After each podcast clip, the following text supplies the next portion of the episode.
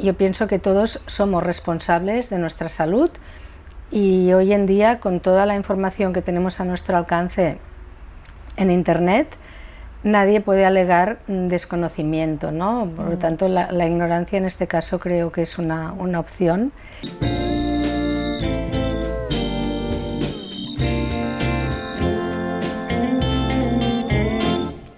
Hola, ¿cómo estáis? Soy Josefina Llargués, bienvenidos a Mi Espacio de Salud, un podcast dedicado al bienestar.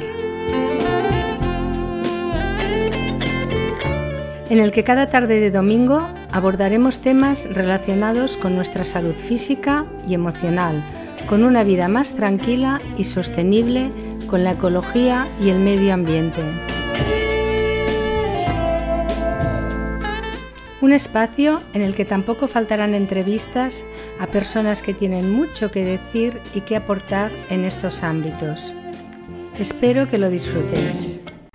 Hola, bienvenidos a un nuevo vídeo, un nuevo charlando con y esta vez con Josefina Yargues, la autora de este canal de YouTube. Y yo, su hija María, la voy a entrevistar esta vez. ¿Cómo te sientes al ser entrevistada por por primera vez en tu canal? Pues muy bien, me encanta, porque el trabajo lo haces tú y además todo queda en casa porque eres mi hija, o sea que perfecto, ¿qué más se puede pedir? Pues mira, hoy vamos a hablar sobre sus, eh, su nuevo libro, La farmacia del mar, editado por RBA y Viena Ediciones. Eh, Viena Ediciones en catalán y RBA en castellano, aquí lo podéis ver. Pues bueno, antes de empezar, sí que me gustaría comentar los cuatro capítulos principales del libro para que tengáis un poco una idea de los que os vais a encontrar. En el primero y el segundo capítulo habla em, primero sobre las algas marinas en uno y sobre el agua de mar en el otro y con sus beneficios y las aplicaciones que se le pueden dar eh, em, en la cocina. Y luego en el tercer lo que vais a ver es un botiquín marino em, para poder em, conocer los beneficios y también pues un poco más de tips de cosmética e higiene personal. Todo está muy bien explicado en el libro, así que no tendréis problemas. Y en el cuarto ya, para los amantes de en la cocina, de crear nuevas recetas, vais a tener em, unas 100 recetas para que no os las terminéis sobre, sobre um, cómo aplicar recetas pero con agua de mar y algas, algas marinas. ¿Verdad? Muy bien, una introducción perfecta. Es mi madre, es normal que diga esto. Bueno, entonces vamos a empezar con ¿por qué pensaste que escribir sobre la farmacia del mar, sobre bueno, sobre el entorno de las algas y el agua, sería beneficioso para las personas que leyesen el libro. Bueno, la idea de, escribir el, libro eh, surgió porque los que me conocéis un poco ya sabéis que soy una gran amante del mar. Siempre en Instagram cuelgo cosas relacionadas con el mar, paseos por la playa. Me encanta el mar, pero me encanta sobre todo en las épocas donde no, no, hay gente, que la playa está desierta, ¿no? Y me gusta mucho bañarme y andar por la orilla y respirar la brisa marina. Esto por un lado, la idea surgió de aquí y después porque desde hace muchísimos años somos consumidores en casa de las algas y del agua de mar y pensé, bueno, pues toda esta experiencia y mm, este, este este amor que tengo ¿no? por estos dos alimentos, pues ¿por qué no lo explico ¿no? a otras personas y quizá les puede ser, ser útil? Pero ¿qué pasó? Empecé a buscar información porque yo soy mucho de leer artículos y científicos y mm, documentos que corroboren lo que yo pienso, lo que yo he leído y empecé a encontrar tanta, tanta, tanta información que el libro que tenía previsto que fuese pequeñito, sencillo, pues se ha convertido en 350 páginas. Perdonad que, que, me entremeta aquí, pero es, es tanta la, la, cantidad de referencias eh, de mi madre que le dijeron en la edición en catalán de insertar un código QR para que pudiesen ir y para que no gastaran tantas y tantas páginas con las referencias, ¿verdad? Bueno, sí, porque como el libro ya tiene muchas páginas y, eh, bueno, habían muchos documentos que yo no quería dejar de poner y que otros que quedaron en el tintero, mm. que esto los lectores y lectoras los pueden consultar para ampliar información, porque evidentemente todo no está incluido en el libro, pero sí muchas referencias que corroboran las magníficas propiedades de estos dos alimentos. Mm. Y bueno, también ahora me gustaría entrar más ya en el tema de las algas, que al final es un alimento que es visto, al menos en el territorio en Cataluña o España, como algo exótico, ¿correcto? Como algo que tiene que estar lejos, que aquí no se producen tanto. ¿Por qué esta, eh, esta separación o esta distancia de, encontrar algas aquí? ¿Por qué no...? Bueno, porque Claro, tradicionalmente en Asia se han consumido muchas algas desde siempre, ¿no? sobre todo China, Corea y Japón, pero poblaciones de los cinco continentes, sobre todo en las zonas costeras, las han consumido y las consumen. Y aquí en España, en Galicia también se habían consumido tradicionalmente, mm. sobre todo también en las zonas costeras, incluso se daban como comida para los animales, para fertilizar los campos, porque son muy ricas en nutrientes. Eh, pero de un tiempo a esta parte, en Galicia hay cultivos, em, bueno, en realidad en Galicia no hay cultivos, son algas silvestres, con lo cual es un lujo, ¿no? Digo cultivos porque en la mayoría de zonas eh, se cultivan las algas para poder abastecer toda la demanda, ¿no? Pero en Galicia aún tenemos la suerte de encontrarlas silvestres. Y desde hace un tiempo cocineros las han empezado a utilizar, eh, los ciudadanos también, y las algas, bueno, el boca a boca funciona y ahora pues son un ingrediente más en, cualquier despensa saludable. Esto no quiere decir que dejemos de consumir nuestras verduras frescas porque tenemos la suerte de vivir en un país donde tenemos una gran variedad de, verduras, ¿no? Pero sí que pueden complementar porque tienen mm. propiedades que no tienen las verduras terrestres. Claro. Ahora que justo has mencionado esto, eh, para alguien que quiere empezar a utilizar las algas, ya sea para, para, la salud o para más en la aplicación en la cocina, en el uso en la cocina, ¿qué, cómo, cómo, ¿qué consejos le darías? Bueno, yo creo que mm, en el libro mm, encontraréis las algas más fáciles de, de, encontrar aquí en España, porque a veces hay algas distintas en otros países, ¿no? Pero las más conocidas, sí, que muchas Em, tienen un origen asiático, pero aquí también ahora las encontramos silvestres. ¿Qué hay? ¿11 em, algas principales? 11 algas hay, que están divididas en, en, tres grupos, las verdes, mm. las rojas y, las, pardas. o marrones, ¿no? que son, Me leí del libro. Son de mis preferidas, porque haciendo un inciso sobre lo que me preguntabas, em, las pardas tienen muchas... Bueno, no sé si me vas a preguntar luego por las propiedades. Tú eres libre y yo luego ya, ya adapto.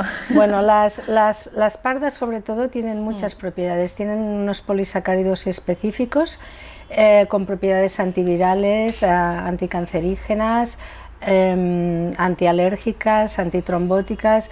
Son un alimento estupendo y además son ricos en alginatos, que los alginatos eh, ayudan a eliminar los metales pesados del organismo, lo cual es muy beneficioso en personas que vivimos en ciudades más contaminadas o si tenemos la, mala suerte de vivir en una zona que ha sufrido alguna catástrofe medioambiental o nos tienen que sacar amalgamas de mercurio porque tenemos ahí todavía de las, de las que se utilizaban antes o estamos pasando por un proceso de quimioterapia, de radioterapia, es decir, los alginatos presentes en las algas pardas, que esto ya lo comento con detalle en el libro, pues nos ayudan a eliminar todas estas sustancias tóxicas, radioactivas y metales pesados. Y volviendo a lo que tú preguntabas, pues una persona que quiera empezar a utilizarlas, Em, no hace falta que se las compre todas de golpe, puede empezar por una o dos. Mm. y cuando ve que ya la experiencia le dice que, le gustan y que las utiliza de una forma cómoda, pues eh, puede ampliar, porque las algas, sobre todo si son secas, otra cosa es que las compremos frescas, que también las podemos encontrar, ¿no? pero es más difícil de, encontrar y, de conservar. Pues las algas secas, eh, bien conservadas, las, se mantienen en perfecto estado durante años, con lo cual podemos aventurarnos a comprar un poquito más, ¿no? Para mm. tener más variedad en la cocina. Mm. Es mejor poco y bien tratado, bien conocido y que empecemos, ¿no? Poco a poco. Sí, y luego ya vamos mm. ampliando para que no nos encontremos ahí con un armario lleno de algas y que, al principio no sabemos qué hacer. Que es muy fácil de utilizarlas. No como nosotras que ya llevamos mucha experiencia. Y... Sí, sobre todo tú en comértelas, ¿no? Sí. Bueno, ahora que dices esto, lo puedo compartir, supongo, porque entre madre e hija, y al final todo el mundo lo va a saber, pero yo cuando era pequeña me, me gustaban tanto las, la alga nori, era la alga nori, porque hacíamos sushi en, bueno, cenas o ¿no? cenas familiares, entonces descubrí que eran tan buenas solamente la alga nori, que, que ya pues por las noches yo me iba a la cocina, abría el paquete y las mordía, pero no me las terminaba nunca, ¿verdad? Dejaba como un poco una parte así y... Bueno, e-, ella las, las mordía y las era pequeña, ¿eh? debe tener cinco años o así, y las volvía a meter en la bolsa con todo, con todo dentado, ¿no? Hasta tal punto que yo llegué a pensar que, que teníamos un, ratón o algo por la cocina, ¿no? Y bueno, un día la, la pillamos infraganti. Sí y bueno, desde ese día se las come ya mm, de cara al público, vamos, ya no, no, se esconde. No, para nada. pues nada, ah, ahora ya em, tocando más toda la parte del agua de mar, me gustaría que nos dijeras para alguien que dice, ¿cómo es que bebes agua de mar? ¿no? De, de la playa directamente, porque yo tengo amigos, me acuerdo también, empezando con una anécdota, que yo llevaba agua de mar en bueno, en una botella. Entonces yo me iba a la universidad y una amiga de eso que me coge la botella y la, prueba y la escupe y le digo, pero ¿qué haces? Y, esto dice, ¿cómo estás bebiendo esto? Y, claro, se asustó, dijo, ¿cómo es que es agua de mar?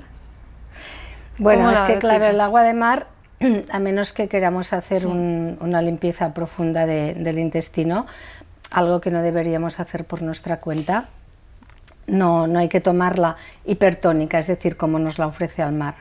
Hay que rebajarla porque de esta forma tiene una salinidad similar a nuestros, a nuestros fluidos orgánicos.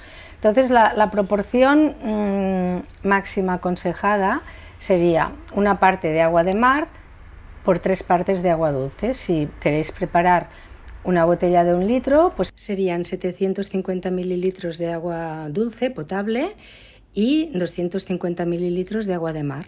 De todas formas, al principio esta cantidad puede ser inferior hasta que vuestro cuerpo se vaya adaptando. Yo personalmente empecé ya con estas proporciones, pero bueno, os aconsejo que, que empecéis con un poquito menos y vayáis ampliando.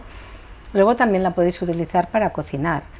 ¿Y por qué es importante consumir agua de mar? Pues es importante porque es muy rica en minerales, en oligoelementos, eh, tiene todos los elementos de la tabla periódica, con lo cual em, es muy necesario porque actualmente em, llevamos un, estilo de vida muy estresado, em, la mayoría de personas no cuidan su alimentación como deberían cuidarla, mucho azúcar, harinas, procesados, hay toda una serie de alimentos que lo que hacen, sí, llenan nuestro estómago, sacian nuestra necesidad, pero no nos aportan los nutrientes que necesitamos. Si a esto añadimos los cultivos intensivos, eh, bueno, ya sabemos todos mm. cómo está la, industria alimentaria, pues eh, luego nos tenemos que comprar complejos vitamínicos, tenemos que tomar em, multiminerales y todo esto nos lo aporta el agua de mar, con lo cual ah, es un todoterreno porque además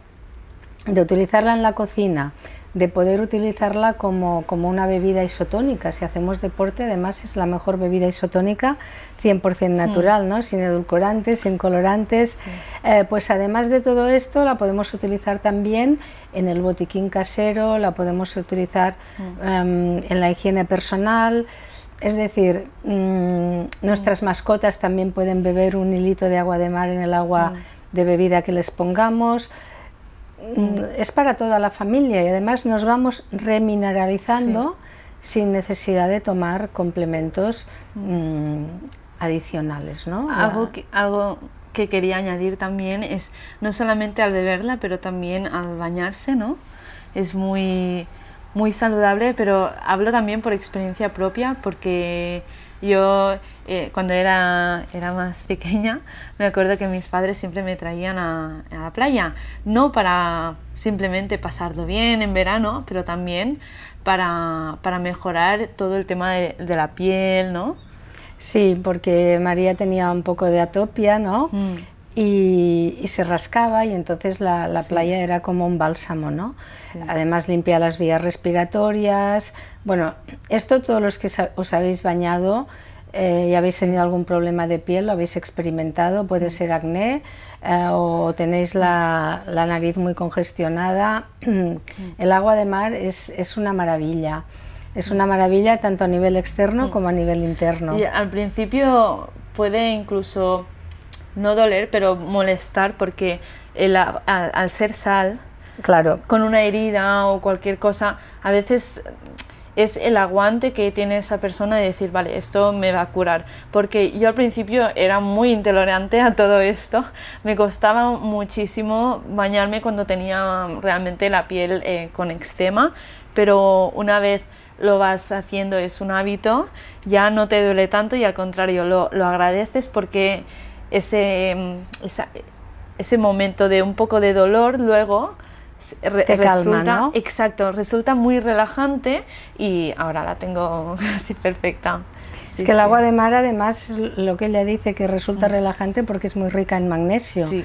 Y el magnesio es un mineral que interviene en más de 300 reacciones químicas y lo absorbemos a través de los poros de la piel. Mm. Por eso si nos damos un baño de mar es muy interesante que no nos duchemos inmediatamente al llegar a casa o incluso en la misma playa, ¿no? que a veces mm. hay duchas instaladas en verano, uh, porque es mejor dejar que la sal y todas las propiedades de, del agua de mar penetren en la piel y luego claro. al cabo de unas horas ya nos podemos duchar, ¿no? Sí.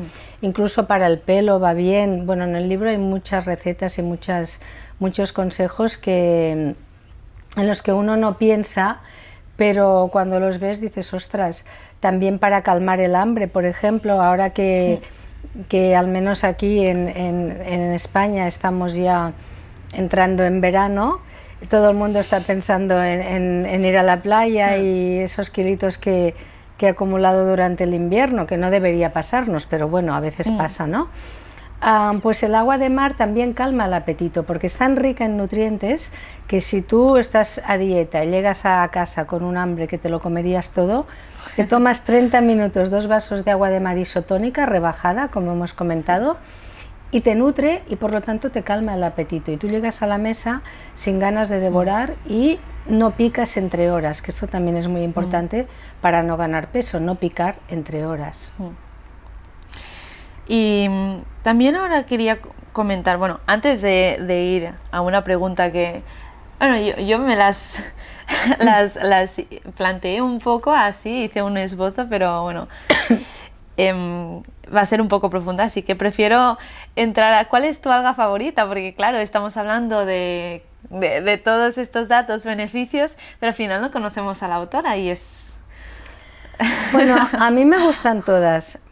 La verdad es que todas las que, que encontráis en el libro me, me encantan, ¿no? Pero mm. mm. dos que, que, me gustan mucho son, ah, bueno, tres, pero que podamos encontrar aquí, que no vengan de fuera, um, pues la, la guacame, que aunque mantiene el nombre de Asia, se puede encontrar aquí silvestre.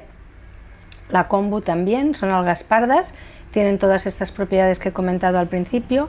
Y luego hay una que viene de fuera, que también es muy buena y muy recomendable y muy rica en ácido algínico, que es el que nos ayuda a eliminar metales pesados, que es la cochayuyo. La cochayuyo mm. viene de, de, Chile, esta sí que viene de fuera, aquí no, no, se encuentra, y es una alga muy carnosa que hay personas que, que dicen que les recuerda a una seta más que a una alga, porque las otras son más finas, ¿no? Mm. Y la cochayuyo también está buenísima, de hecho, en el libro hay algunas recetas con cochayuyo, una es un ceviche que es para hacerla en crudo. Y bueno, es una alga muy carnosa y además tiene la propiedad también por el ácido algínico. Si tenéis, por ejemplo, una indigestión o un poco de acidez, podéis eh, masticar en dos o tres trocitos de alga deshidratada hasta que se ponga gomosa y tragarla. En lugar de tomar un, antiácido, podéis hacer esto y va muy bien para apaciguar el, estómago, el aparato digestivo. Mm. Bueno, ya estamos terminando y me gustaría, eh, es más filosófica esta pregunta, pero claro, según los científicos la vida empezó ¿no? a, a partir de una microalga, ¿no? Eso es lo que se dice. Entonces, ¿por qué nos hemos alejado tanto de de, o sea, de estos recursos o remedios naturales, porque al fin y al cabo todos tenemos, bueno, no, quizás no, no, tanto, pero nosotros que vivimos en Barcelona, ¿no?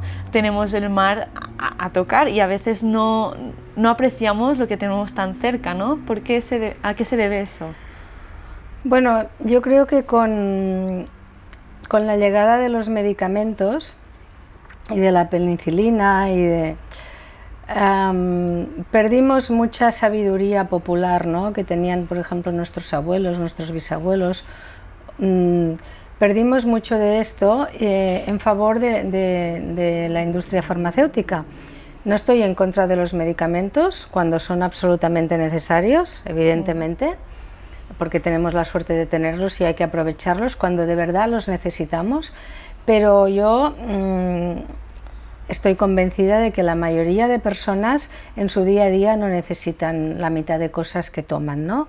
Antiálgicos, algo para el estreñimiento, eh, antiácidos, em, corticoides para la piel, o sea, hay cantidad de cosas que podríamos ahorrárnoslas y reservar los medicamentos cuando sean necesarios. Entonces yo creo que se perdió por esto. Además, otra cosa importante, en, mi opinión, es que... Em, Responsabilizarse cada uno de su salud también comporta un cierto esfuerzo, porque si tú tienes que hacer una serie de cosas mm, que a lo mejor tienes que invertir un pequeño tiempo de tu día, pues para hacer algo natural, pues a lo mejor prefieres tomarte una pastilla, porque mm. crees que es más cómodo, pero en realidad yo creo que lo que estás haciendo, en mi modesta opinión, es ponerle un parche a lo que te pasa, no solucionando el problema. Mm. Y yo pienso que todos somos responsables de nuestra salud y hoy en día con toda la información que tenemos a nuestro alcance en Internet, nadie puede alegar desconocimiento, ¿no? Por lo mm. tanto, la, ignorancia en este caso creo que es una, opción y todos podemos buscar, porque las cosas que nos interesan las encontramos y las buscamos. Pero lo de la salud, eh, comer bien, comer sano, intentar tomar cosas naturales antes de recurrir a un medicamento, a menos que sea necesario. Todo esto requiere un cierto esfuerzo y a veces da pereza. Nos directamente lo que nos aconsejan, que está bien que haya referentes siempre ¿no? en el mundo de la salud, de la nutrición y ahora, bueno, desde mi generación también sí que he hablado con amigos y amigas que que claro, tenemos muchas referencias, eh, coaches que nos indican, pero claro, también tenemos que nosotros validar esa información, tener un criterio, ¿no? Para poder decir, vale, esa decisión que tomo es hecha después de haber yo indagado un poco sobre el tema, porque claro, puedes decir, ah, pues a mí no me ha funcionado y esa Em, claro, esto también forma parte de nuestra responsabilidad, no darle la culpa quizá al influencer ¿no? o a la persona que nos aconseja, porque estos libros al fin y al cabo tienen un montón de consejos, de tips, pero al final es vosotros decir, vale, yo me conozco a mí mismo, ¿no? Voy a ser capaz de decir, esto lo voy a probar, vamos a mirar, ¿no? Sí, esto que dice María es, es, muy cierto, cada uno tiene que tomar sus decisiones una vez tiene toda la información. Mm. Y has nombrado, a veces en, bueno, en las redes hay, todo el mundo se atreve a dar consejos em, y también hay que discernir entre aquellas cosas que, mm, que tienen una cierta base o que la persona se ha documentado o simplemente te recomiendan una dieta o tomar lo que sea no sé, porque a esa persona se le ha ocurrido o está de moda, ¿no? En eso tenemos que tener cuidado y hacer nuestra propia mini investigación para ver, como decías tú, si realmente esto eh, sintoniza con, nuestra forma de ser y de pensar. Hablando también sobre esto, porque sí que es verdad que con el título, La farmacia del mar, hay, pueden haber, ¿no? Quizá personas que digan, ah, pero esto es un medicamento en sustitución de lo que nos venden en las farmacias. ¿Tú qué les dirías a estas personas? Que no, que ni el agua de mar ni las algas marinas son un medicamento. Son dos alimentos, pero son dos superalimentos, dos alimentos funcionales, es decir, que mm, su función va más allá del propio alimento, porque tienen toda una serie de compuestos y sustancias biológicamente activas que lo convierten en un verdadero alimento funcional, con lo cual nos beneficia a nivel de salud.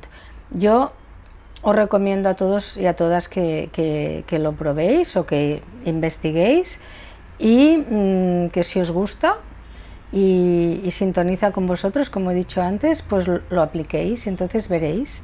Eh, os voy a dar un par de tips muy, muy sencillos. Por ejemplo, si estáis trabajando mucho en el ordenador y tenéis los ojos cansados, poneros dos gotitas como si fuese un colirio de agua de mar sin diluir, em, pica un poquito, pero te refresca muchísimo los ojos. Y hay personas que te dicen, pero ¿cómo me voy a poner agua de mar en los ojos? Bueno, cuando vas a la playa y te bañas, el agua de mar te entra. Yo, por ejemplo, cuando estoy nadando, como además sé que va bien, abro los ojos dentro del agua, ¿no? En los oídos también te entra el agua de mar, te entra por la nariz, te entra por todos los orificios del cuerpo. ¿no? Que lo que pica cura. Exactamente. Pues esto, esto va muy bien para el pelo, por ejemplo, si tenéis eh, caspa, el pelo muy graso, pues añadir un poco de agua de mar en el último, en el enjuague final, em, ayuda mucho, incluso ayuda a que el pelo crezca más fuerte por su riqueza en minerales y en nutrientes podéis utilizarla para mm, enjuagaros la boca después de lavaros la boca. Eh, para cocinar, evidentemente, bueno, hay muchísimos consejos y muchísimas aplicaciones que tienen tanto las algas como, como el agua de mar. Y que, por cierto, em, los que todavía estáis viendo esta charla, em, queremos deciros que vamos a hacer algunos vídeos para que podáis em, descubrir ¿no? estos consejos aplicados visualmente para que podáis ver exactamente cómo se utiliza, cómo se puede hacer un colutorio, por ejemplo, quizá hagamos un vídeo, entonces os esperamos en los próximos vídeos también. Perfecto, buena idea. y ya, finalmente, em, ¿tú crees, consideras que las algas y el agua de mar serán el alimento del futuro? Bueno, mm, a mí me gustaría, yo, creo que sí, porque además hay ya muchos movimientos y muchas instituciones que están trabajando en este sentido, ¿no? Em, porque tenemos que pensar que por desgracia mm, cada vez el cambio climático lo tenemos, mm, es una evidencia ya, ¿no?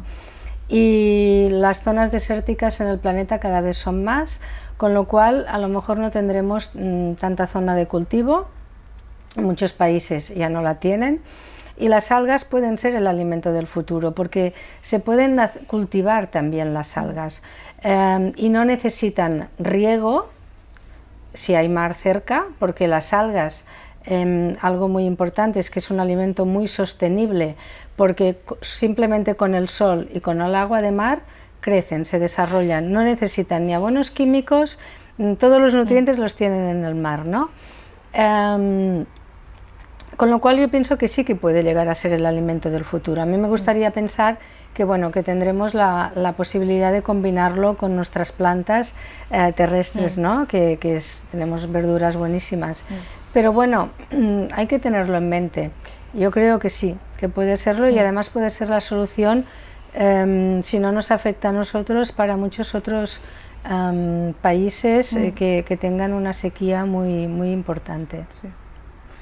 Pues muchas gracias, muchas gracias a, ti Josefina y a todas las personas que nos habéis visto y nada, esperamos bueno, que nos sigáis en YouTube Y cualquier cosa, aquí estamos en los comentarios para que nos podáis preguntar, bueno, le podáis preguntar a la experta, no a mí, em, sobre, sobre el tema que hemos tratado hoy. Muchas gracias. Pues muchas gracias y nos vemos muy pronto. Un beso.